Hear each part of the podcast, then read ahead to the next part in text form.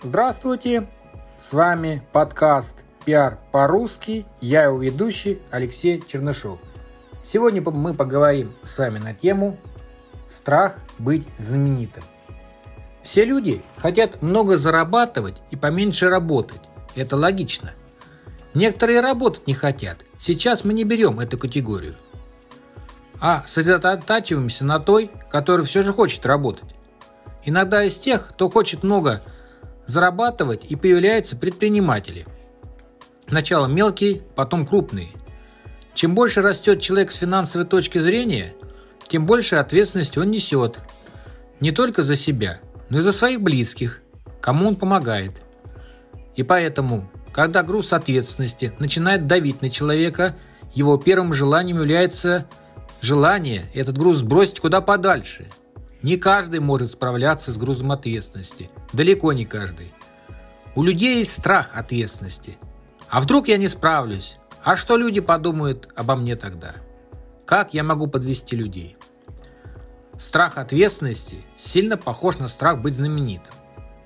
Когда человек начинает проявляться в медиапространстве, становится экспертом СМИ, постоянным гостем эфиров и ток-шоу, у него может какой-то момент появиться страх знаменитости. Этот человек начинает задумываться. А что, если после моего эфира на телевидении ко мне придут с проверкой? А вдруг кому-то из клиентов не понравится, что я сказал? А что, если меня будут доставать хейтеры в социальных сетях после выпуска?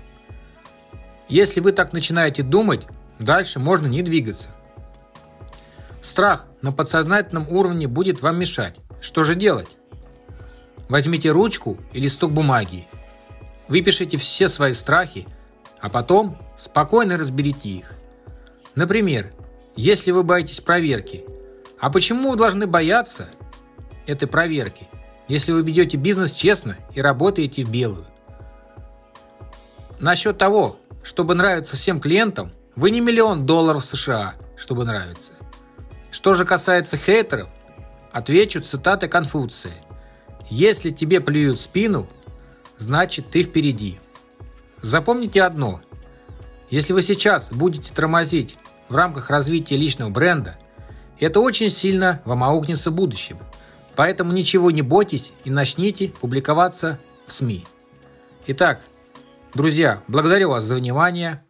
С вами был Алексей Чернышов и подкаст «Пиар по-русски».